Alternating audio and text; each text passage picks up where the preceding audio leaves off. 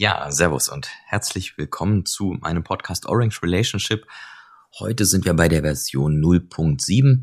Mein Name ist Danny und ich möchte heute mit euch ähm, mal die Frage klären, warum sollte man denn Bitcoin nehmen statt einem anderen Gut, einer anderen Assetklasse?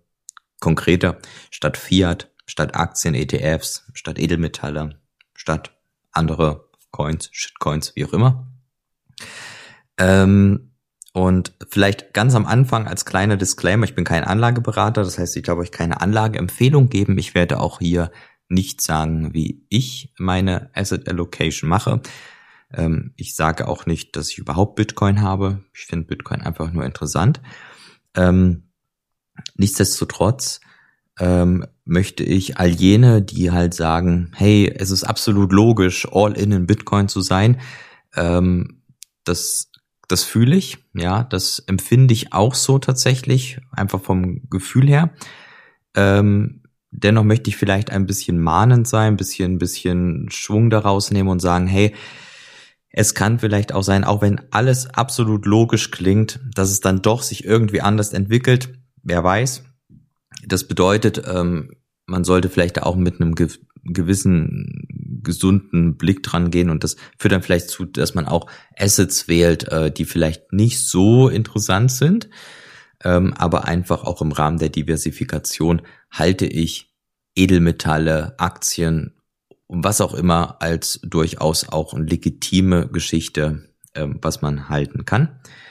Ähm, ja, wie gesagt, ich sage euch nicht, wie, wie ich es mache. Das muss jeder für sich selbst wissen. Vielleicht halte ich auch nur Fiat. Aber ähm, ja, das möchte ich so ein bisschen als Disclaimer äh, vorausschicken. Okay, gucken wir uns das mal das ein, erste an und das ist meines Erachtens nach das eindeutigste.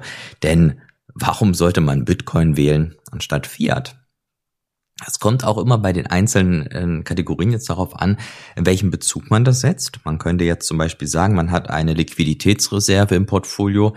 Das machen gerade ich sag mal, vielleicht etwas hm, ältere Leute so, so zumindest so von meinem Gefühl, die dann halt sagen, oder bis die wirklich auch ein großes Portfolio haben, die haben sagen dann, hey, ich habe 20 Prozent Liquiditätsreserve und davon tun die jetzt auch häufiger tatsächlich immer mal einen Teil auch wieder in Bitcoin.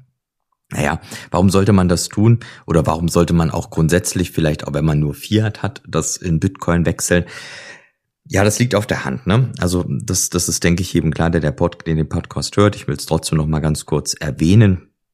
Ähm, Fiat hat halt eine zentrale Entität das führt dazu, dass wir gerade, das sehen wir gerade ganz gut, eine, eine massive Geldschöpfung haben und das halt dann eben auf kurz oder lang dazu führt, dass Fiat entwertet hier vielleicht mal der interessante Blick äh, auf Fiat, so wie es eigentlich auch sein sollte. Die Dinge werden nicht über die Zeit teurer. Das Fiat wird einfach weniger wert. Hm, Punkt. Das ist so. Das heißt, die Gebrauchtwagen oder was nun auch immer wird nicht wirklich teurer. Euer Fiat-Geld wird weniger wert über die Zeit und das ist äh, genau der die konträre Bewegung zu halt eben Bitcoin. Und ähm, ja, das wie gesagt das liegt meines Erachtens nach am meisten auf der Hand. Das nächste ist schon interessanter, denn warum sollte man Bitcoin als äh, anstatt ein Aktien- oder ETF-Portfolio nehmen? Und hier möchte man den Disclaimer erinnern, ich würde es gar nicht so gegeneinander ausspielen wollen. Aber viele haben vielleicht, ich sage jetzt mal, eine größere Aktienposition von 70, 80 Prozent. Durchaus ja ähm, realistisch. Und warum sollten die vielleicht dann auch einen Teil äh, meinem Bitcoin umschichten? Nun, ähm, da habe ich mir länger Gedanken zu gemacht und da würde ich auch gar nicht sagen, dass ich hier die Vollständigkeit äh, komplett alles alles überblicken kann. Ähm, aber zumindest möchte ich mal zwei Punkte ähm, eingehen, die die für mich da doch sehr ausschlagkräftig sind. Zum einen ist das äh, der Netzwerkeffekt und das klingt vielleicht erstmal ein bisschen boring, ist es aber tatsächlich nicht. Wenn man sich mal ähm, gewisse Graphen, vielleicht hatte bestimmt einer oder andere schon gesehen, äh, die dann Bitcoin mit dem Internet vergleichen und dann zeigen, wie sehr das Netzwerk noch wachsen kann, wie sehr die Adaption wächst. Ähm, und gerade, ich hatte ja schon mal ein, äh, eine Folge dazu aufgenommen, was der Settlement Layer ist, quasi, dass der dann als als Basis für neue Technologien äh, gilt und wo man eben drauf setteln kann und eine ganze Ökonomie darauf aufbaut dann ist Bitcoin tatsächlich noch super klein und kann noch enorm wachsen. Ja, und dieses, dieser, ähm, dieses Wachsen des Netzwerkes und eben damit der verbundenen, ähm, ja, sagen wir mal, dass es dann tatsächlich auch allüberall Einzug erhält, führt dann eben ganz einfach dazu, dass natürlich auch der Preis äh, anzieht, weil, naja, ihr wisst es, Bitcoin hat eben einen Fixed Supply von knapp 21 Millionen. Das Zweite, was äh, ich tatsächlich ausmachen kann, ist die Sache, dass ähm, da würden mir sicherlich viele widersprechen. Deswegen muss ich das vielleicht ein bisschen mehr erklären. Wir haben bei Bitcoin meines Erachtens nach einen Informationsvorsprung, wenn man sich mit der Materie auskennt, mehr als man das bei Aktien hat. Ja, es ist immer alles eingepreist, ohne Frage. Nur, ich habe das aber schon mal in der Folge erwähnt, dieses Narrativ von dem Gold, digitalen Gold und so, das hat sich in den Köpfen festgesetzt. Für viele ist es nur nicht verständlich, was ein Second Layer ist, zu was der dienen kann, was der, was der machen kann was der, ähm, was der für eine, ich sagte es bereits, für eine, für eine, für eine äh, Wirtschaft aufsetteln kann, was er für eine Wirtschaft bereitstellen kann, ähm, das ist viel noch nicht klar. Und das sehe ich so ein bisschen als Informationsvorsprung tatsächlich. Bitcoin ist schwieriger zu begreifen, als es beispielsweise Gold ist. Und das ist ein Für und Wider. Das ist ein Nachteil an der einen Seite, weil man es schwer jemandem begreiflich machen kann. Der muss viele Bereiche sich angucken, Philosophie, Mathematik, äh, Physik und so weiter, ja, ähm, um dann überhaupt irgendwie Bitcoin zu verstehen. Aber das führt auch dazu, dass es noch wenige wirklich verstanden haben und das meines Erachtens nach ist halt in dem Preis noch nicht so abgebildet. Das kann jeder äh, ein bisschen anders sehen. Ich weiß, das geht so ein bisschen gegen diese effiziente Markttheorie, dass alles sofort im Preis drin ist. Das glaube ich aber bei Bitcoin tatsächlich nicht. Würden jetzt, ohne dass sich irgendwas ändert und du würdest, man würde jedem Menschen ähm, Wissen einpflanzen. Jeder, der Bitcoin kaufen möchte oder kauft, von einem Hardcore-Bitcoiner, der alles versteht, Settlement Layer äh, und so weiter, ne, der, der das ganze Programm versteht, dann wäre meines Erachtens nach der Preis ganz woanders. Und ähm, deswegen würde ich das als zweiten Punkt aufführen im Vergleich eben zu Aktien und ETFs. Wie gesagt, auch wenn man es natürlich nicht ganz vergleichen kann.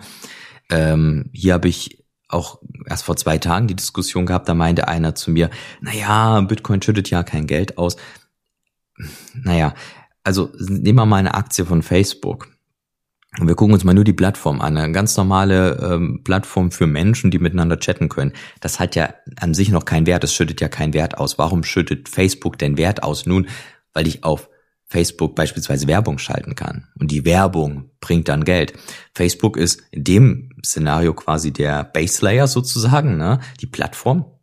Und man kann auf dieser Plattform etwas aufbauen, was quasi einen finanziellen Nutzen für das Unternehmen hat. Und genauso sehe ich das oder ähnlich sehe ich das auch bei Bitcoin. Bitcoin schüttet in sich kein Geld aus, das stimmt. Man kann aber aufgrund dieser, diesen Sicherheitsaspekts, dieses enorm soliden und starken Netzwerkes, dieses, dieses sicherste IT-Netzwerk der Welt, ist es möglich, dass wir darauf etwas aufsetteln, was halt eine richtige, riesige Ökonomie bildet.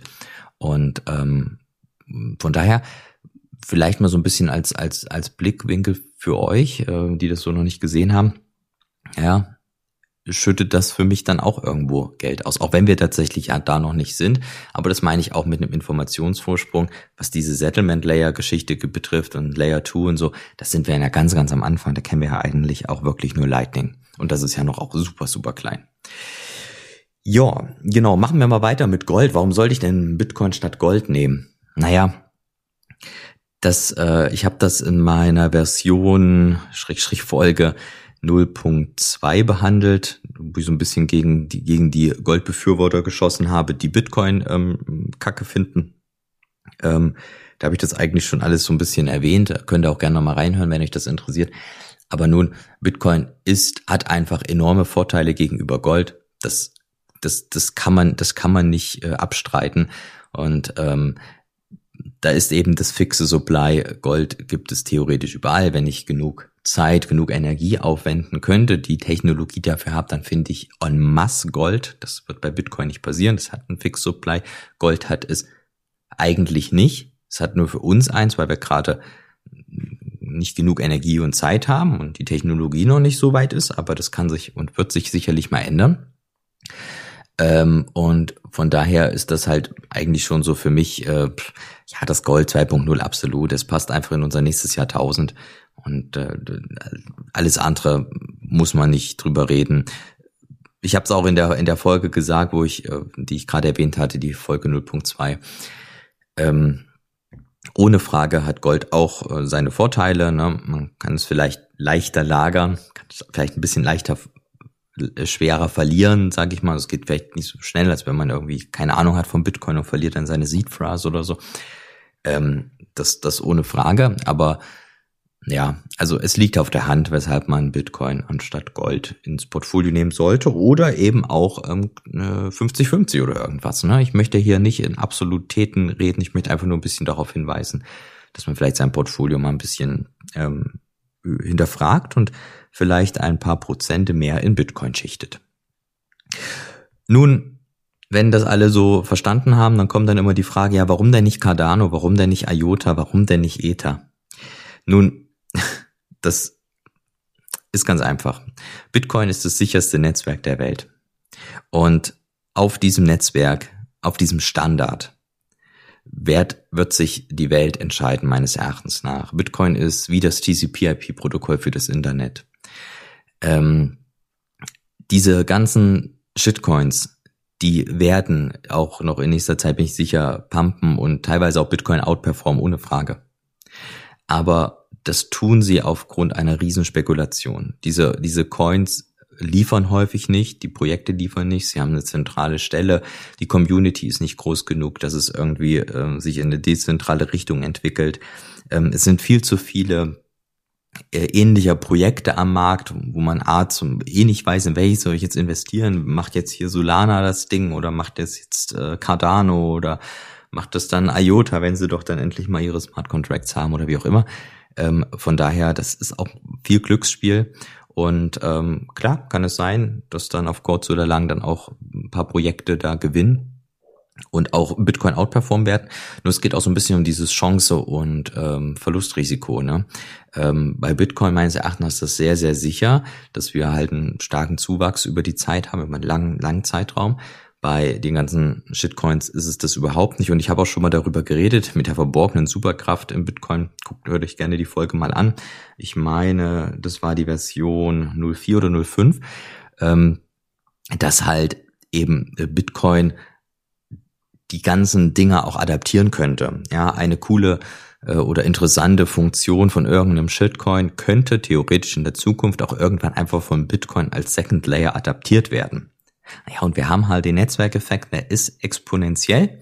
Wenn alle Menschen irgendwann geonboardet sind in dieser exponentiellen Gleichung, dann ist es nicht mehr exponentiell logischerweise, weil dann sind ja alle geonboardet und dann hat sich die Technologie durchgesetzt. Und meines Erachtens nach, oder nicht meines Erachtens nach, das ist so, hat Bitcoin mit Abstand die stärkste Brand, den größten Netzwerkeffekt. Und ähm, naja, es ist nur eine Frage der Zeit, eine exponentiellen ähm, Verteilung des Netzwerks oder Ausbreitung des Netzwerkeffektes werden irgendwann dann eben alle Leute abgeholt sein und dann boom.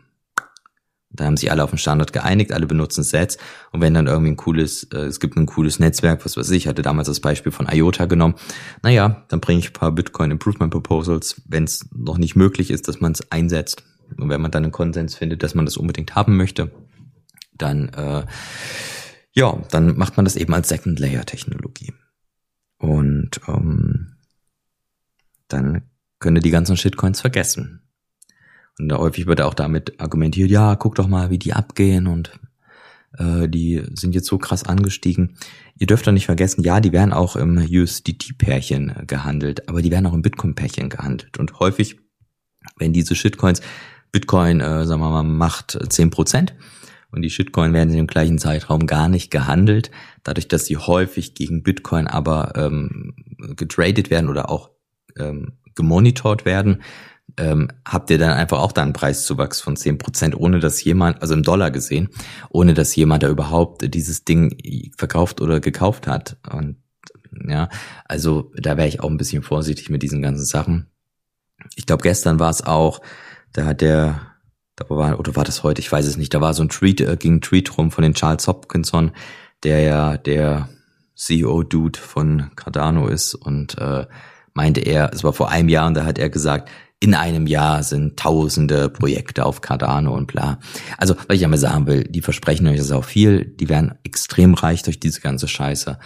Und ähm, ihr könnt das sicherlich mit dem Teil machen, wenn ihr aber euch bewusst seid, dass ihr das clever macht und dass ihr vielleicht ein bisschen mit einem ganz kleinen Teil ein bisschen spielt und vielleicht versucht, ähm, ähm, dann eben mehr Sets zu bekommen. Ich sage euch gleich für mich, wäre wär das gar nichts, das äh, mache ich nicht, das kann ich euch sagen. Ähm, für mich, wenn ich was kaufen würde, dann würde ich Bitcoin kaufen. Und dieses ganze Rumgespiele und so, ja, nee, vielleicht bin ich dafür auch zu alt. Muss ich vielleicht irgendwie Anfang 20 sein. ja, gut, das war's. War heute eine etwas längere Folge. Ich meine sogar die längste. Ähm, ist aber ein wichtiges Thema. Und ähm, ich hoffe, ich konnte den einen oder anderen vielleicht ein bisschen dazu ja mal darüber nachdenken, vielleicht ähm, eine Asset Allocation im Portfolio ein kleines bisschen umzugewichten. Ähm, kann ja auch in die andere Richtung sein, wenn ihr jetzt sagt, oh, ich habe 80 Prozent im Bitcoin und äh, jedes Mal, wenn es ein bisschen runtergeht, dann dann kriege ich Angst und kriege Schweißausbrüche und kann nicht mehr schlafen. Ja, dann habt ihr sicherlich auch zu viel und dann solltet ihr vielleicht auch da eine Asset Allocation wieder in die andere Richtung machen. Aber dazu mache ich sicherlich noch mal eine Folge, weil mir das tatsächlich sehr wichtig ist. Und auch wenn ich mich im Crypto-Space als Bitcoin-Maximalist bezeichnen will, so würde ich mich auch als Realist bezeichnen. Und das Realismus bedeutet für mich auch ähm, nicht, dass es nicht zwangsweise sein muss, was ich am logischsten finde, dass das jetzt genauso kommen muss. Ja? Wird Bitcoin mal alle Bonds, alle, alles Geld der Welt auffressen? Wird Bitcoin die Weltreservewährung werden? Ja, ich finde es wahrscheinlich, aber hm, vielleicht passiert das auch nicht. So fair müssen wir schon sein. Ja, gut. Also dann danke, danke ich euch fürs Reinhören und ähm, ich wünsche euch noch einen schönen Tag und wir hören uns ganz, ganz bald. Bis dann. Ciao.